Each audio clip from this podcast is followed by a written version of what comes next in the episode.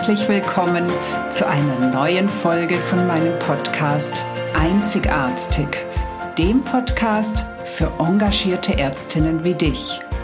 Mein Name ist Dr. Susanne Löffner. Ich bin Ärztin und Coach und ich unterstütze dich dabei, souverän, gesund und erfolgreich deinen ganz persönlichen Weg in der Medizin zu gehen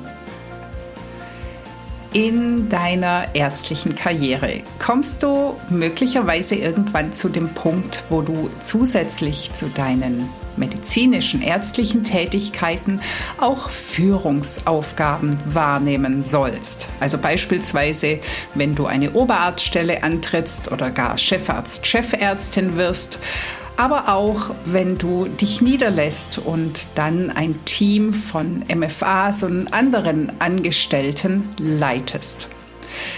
Dieser Moment ist für viele Ärztinnen und Ärzte nochmal eine ganz neue Herausforderung. Denn die Qualitäten eines Arztes und die Qualitäten einer Führungskraft entsprechen sich nicht zwangsläufig. Was da so dahinter steckt und was das eventuell sogar mit deiner Persönlichkeit zu tun hat, erfährst du in der heutigen Folge. Viel Spaß dabei! Hallo ihr lieben Ärztinnen und Ärzte. Heute soll es mal wieder um das Thema Führung gehen. Und zwar um die Frage, warum tun sich Ärzte und Ärztinnen doch oft schwer, sich in Führungspositionen einzufinden. Also dann, wenn Sie als Oberärzte, als leitende Ärztinnen oder bei Übernahme einer Praxis plötzlich ein Team unter sich haben und dort irgendetwas führen oder leiten sollen. Nun, dafür gibt es sicher mehrere Gründe und einer liegt ganz offensichtlich auf der Hand. Wir lernen es ja eigentlich auch gar nicht. Also es ist definitiv kein Teil des Studiums und auch später in der Weiterbildung zum Facharzt ist mir nie das Thema Führung begegnet, auch bei meinen Zusatzbezeichnungen nicht. Naja, vielleicht bei der Zusatzbezeichnung Notfallmedizin, wenn es dann um irgendwelche ähm, leitende Notarzttätigkeiten geht, aber auch das ja nur am Rande. Also nein, ich würde sagen, das Thema Führen lernen wir im medizinischen Kontext nicht.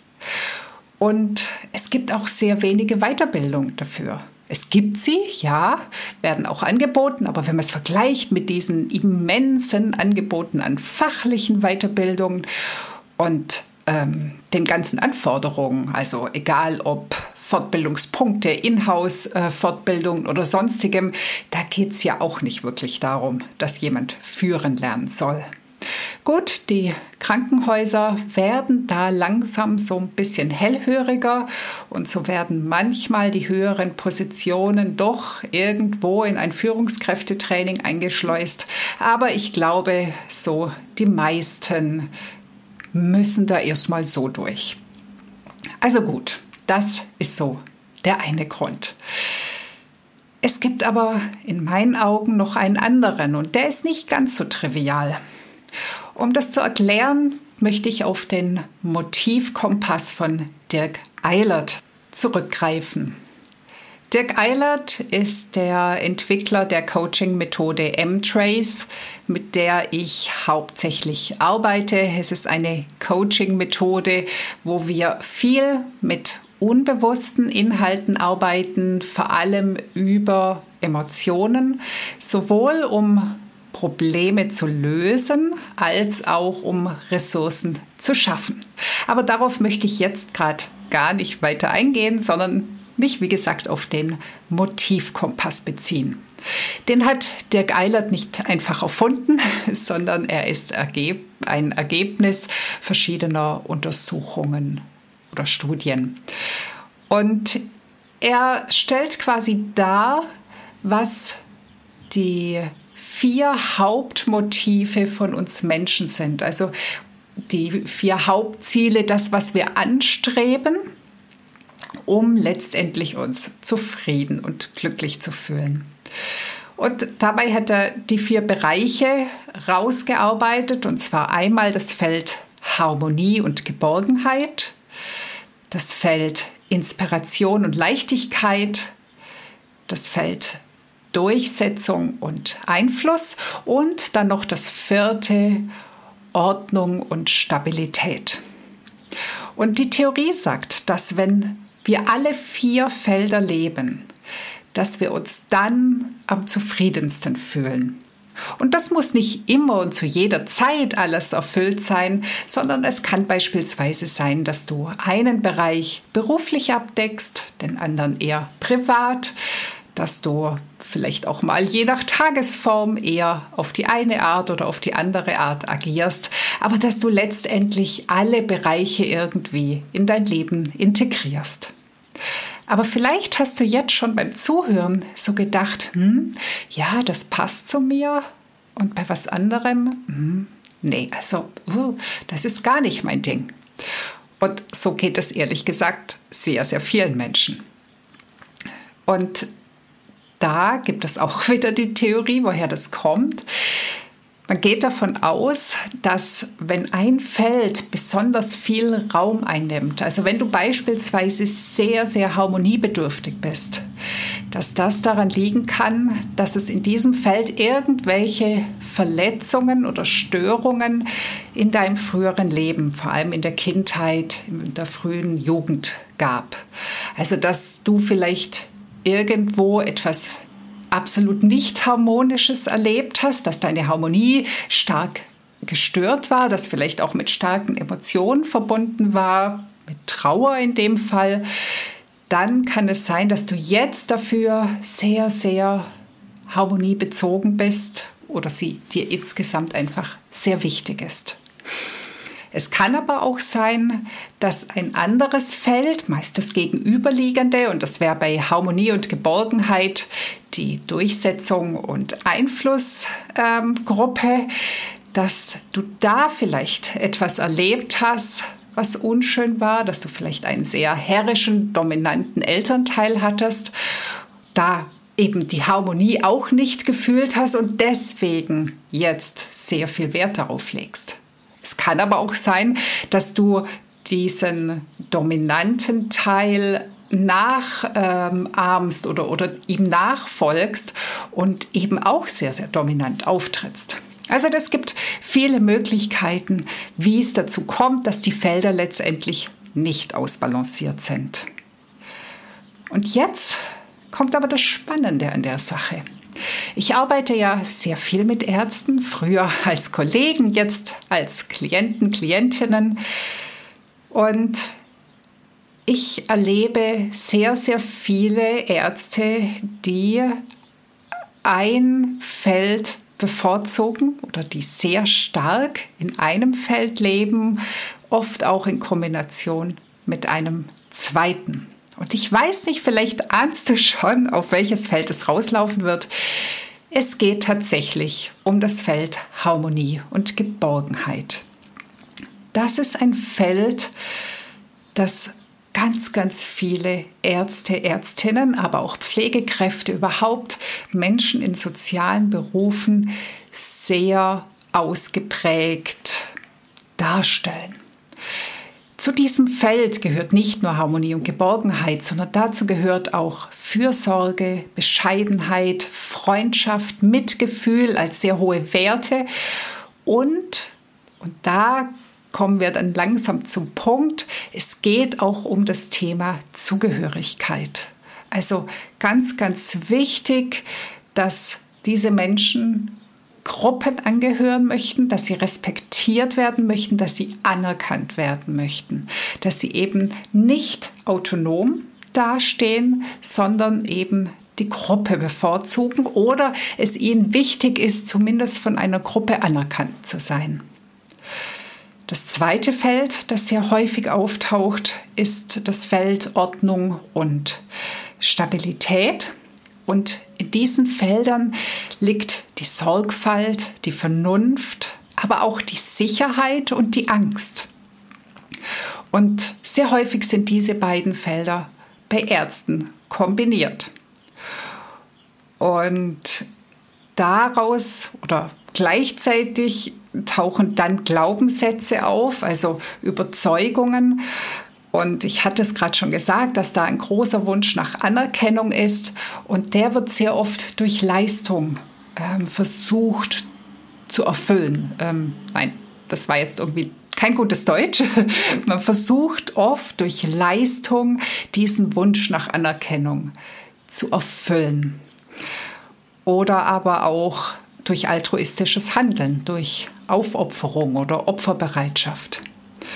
Und darunter steckt auch wieder häufig der Satz, ich bin nicht gut genug. Also ich selbst bin es noch nicht wert, ich selbst bin nicht gut genug, ich muss erst etwas erarbeiten, ich muss mich erst anstrengen, ich muss erst leisten, ich muss es quasi mir verdienen, anerkannt zu werden. Ich weiß nicht, ob du dich wiedererkennst, aber es ist tatsächlich ein Muster, das mir sehr, sehr häufig in den Coachings begegnet. Und ja, wie ich schon gesagt habe, häufig gibt es Gründe dafür, warum dieses Verhalten, diese Denkweise so ist ähm, in der frühen Kindheit. Ja, und jetzt kann man erstmal sagen, das ist vielleicht gut oder vielleicht auch nicht gut. Also es hat einen sehr, sehr positiven Teil, denn aus diesem Gefühl, aus diesem Wunsch heraus, aus dieser Leistungsbereitschaft oder vielleicht auch Aufopferungsbereitschaft entstehen meist hervorragende Ärzte. Also welche, die mitfühlend sind, die immer bemüht sind, es richtig zu machen, die viel Ansporn zeigen, sich zu verbessern, weil sie ja auch keine Fehler machen möchten. Und dieser immerwährende Wunsch nach Anerkennung, der lässt sie wirklich Großes leisten. Und das ist, wie gesagt, in der Medizin, im Gesundheitssystem ähm, durchaus äh, erwünscht, erhofft. Und ich gehe ja sogar so weit zu sagen, dass das auch der Grund ist, warum unser Gesundheitssystem ist, wie es ist. Weil hier so viele Menschen bereit sind, das genauso zu machen. Und ich bin nicht nur mit Ärzten tätig. Ich habe auch ähm, Coachings in Unternehmen gemacht, in mittelständischen Unternehmen und hier Führungskräfte kennengelernt. Und die sind im Durchschnitt nicht so. Die haben ganz andere Themen, ganz andere Herausforderungen. Aber da geht es nicht um diese Aufopferung oder den Altruismus. Also ich sehe schon eine eindeutige äh, Tendenz bei Ärzten, eben genau so zu handeln. Und wie gesagt, bei anderen Menschen in sozialen Berufen. Ja, und jetzt kommen wir aber zum Thema Führung. Was braucht Führung? Um gut führen zu können, müssen wir auch das Feld ähm, Durchsetzung und Einfluss leben. Wir müssen uns in gewissen Dingen durchsetzen. Wir müssen Grenzen ziehen können. Wir müssen auch mal alleine stark sein, ohne das ganze Team hinter uns zu haben. Wir müssen ja auch vielleicht irgendwelche Entscheidungen treffen, von denen nicht alle begeistert sind, wo uns nicht alle dafür anerkennen. Also wir müssen manchmal einfach auch unsexy Dinge tun und sollten uns ja trotzdem wertvoll fühlen. Und dazu braucht es einfach ein gewisses Selbstbewusstsein, auch eine gewisse Autonomie und ja, in gewisser Weise sogar manchmal so ein bisschen Dominanz oder auch ein bisschen Wettkampf. Also wir brauchen hier gerade genau das Gegenteil von ich bin nicht gut genug, sondern wir brauchen, um souverän auftreten und führen zu können, brauchen wir ein sehr hohes Selbstwertgefühl, ein sehr hohes Gefühl von ich bin gut genug. Denn wir können uns hier nicht immer nur im Teamgefüge wohlfühlen. Manchmal stehen wir einfach alleine da und das ist tatsächlich der Knackpunkt an der ganzen Sache, dass wir plötzlich mehr oder weniger gezwungen werden, aus unserem Feld der Harmonie und Geborgenheit zumindest teilweise in das Feld Durchsetzung und Einfluss rutschen sollen. Und da das aber ja alles so fest in uns verankert ist, weil das ja Glaubens, tiefe Glaubenssätze sind, weil das ja Strukturen sind, die wir von Kindheit an in uns tragen, fällt uns das so schwer, das einfach umzustellen. Also jetzt plötzlich zu sagen, hier und hier setze ich meine Grenzen, hier bin ich komplett klar, hier gebe ich die Struktur vor und ihr habt euch jetzt anzupassen. Das liegt meistens nicht in unserer Natur. Und es ist sogar häufig so, dass wir es auf unserer Prägung eher ablehnen. Also es ist eher etwas, was uns Angst macht oder was wir verurteilen, was wir auf gar keinen Fall sein wollen oder haben möchten. Also es ist nicht mal nur, dass wir es nicht können, sondern wir wollen es oft auch gar nicht. Und daraus ergibt sich die Schwierigkeit, wirklich einfach und leicht in eine Führungsposition zu switchen. Das gilt natürlich nicht für alle, aber es gilt für die, die sich insgesamt eher schwer tun. Und die Folge ist häufig, dass wir uns dann versuchen durchzulavieren. Also wir versuchen es doch mit ganz viel Harmonie und mit viel Team und mit viel Gemeinschaft und gemeinschaftlicher Entscheidung und ja, nur nicht irgendwo anecken. Nur das ist in einer Führungsposition häufig kontraproduktiv. Denn sobald du keine klare Linie fährst, übernehmen andere das sehr gerne. Denn es gibt ja Menschen, die es besser können oder die es mehr in ihrer Natur drin haben. Und außerdem bist du auch so ein bisschen das Fähnlein im Winde. Mal sagst du A, mal sagst du B. Das führt auch zu viel Unsicherheit. Und ich habe ja ganz am Anfang schon gesagt, oft ist ja auch das blaue Feld mit drin. Und die Menschen, also das blaue Feld ist das mit Ordnung und Stabilität.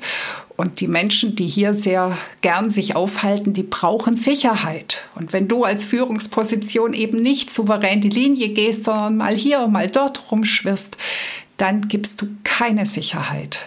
Und damit tun sich dann deine Mitarbeiter wieder sehr schwer. Ja, das ist meine Erklärung. Und falls du dich jetzt irgendwie wiedererkennst, ich glaube, es ist schon mal wichtig, es zu erkennen. Und das ist auch wichtig, ein gewisses Bewusstsein dafür zu bekommen, wo denn eigentlich die eigenen Grenzen sind, die eigenen Fähigkeiten aufhören und wo die Schwierigkeiten sind. Und dann gilt es tatsächlich, da mal hinzuschauen und auch daran zu arbeiten. Und vielleicht auch Dinge aufzulösen, die geprägt haben, Glaubenssätze zu ändern, alte Verletzungen ähm, anzugucken und im besten Fall zu heilen oder neue Ressourcen zu kreieren. Und falls du dabei Unterstützung brauchen solltest oder mehr dazu wissen möchtest oder insgesamt lernen möchtest, wie du wirklich authentisch zur souveränen Führungskraft wirst, dann melde dich gern bei mir. Alle meine Kontakte findest du in den Show Notes und jetzt wünsche ich dir eine wunderbare Woche. Bis zum nächsten Mal. Das war die heutige Folge und ich freue mich, dass du bis zum Schluss dabei warst. Wenn es dir gefallen hat, dann hör doch nächste Woche wieder zu bei Einzigartig. Natürlich freue ich mich sehr über eine 5-Sterne-Bewertung und wenn du den Podcast teilst oder weiterempfehlst. Möchtest du lernen, besser zu kommunizieren? Dann hole dir doch mein PDF 12 Game Changer für erfolgreiche Patienten- und Angehörigengespräche. Den Link dazu findest du in den Show Notes. Lass uns gemeinsam eine neue Medizin mit glücklichen Ärztinnen und Patienten schaffen. Alles Liebe, deine Susanne.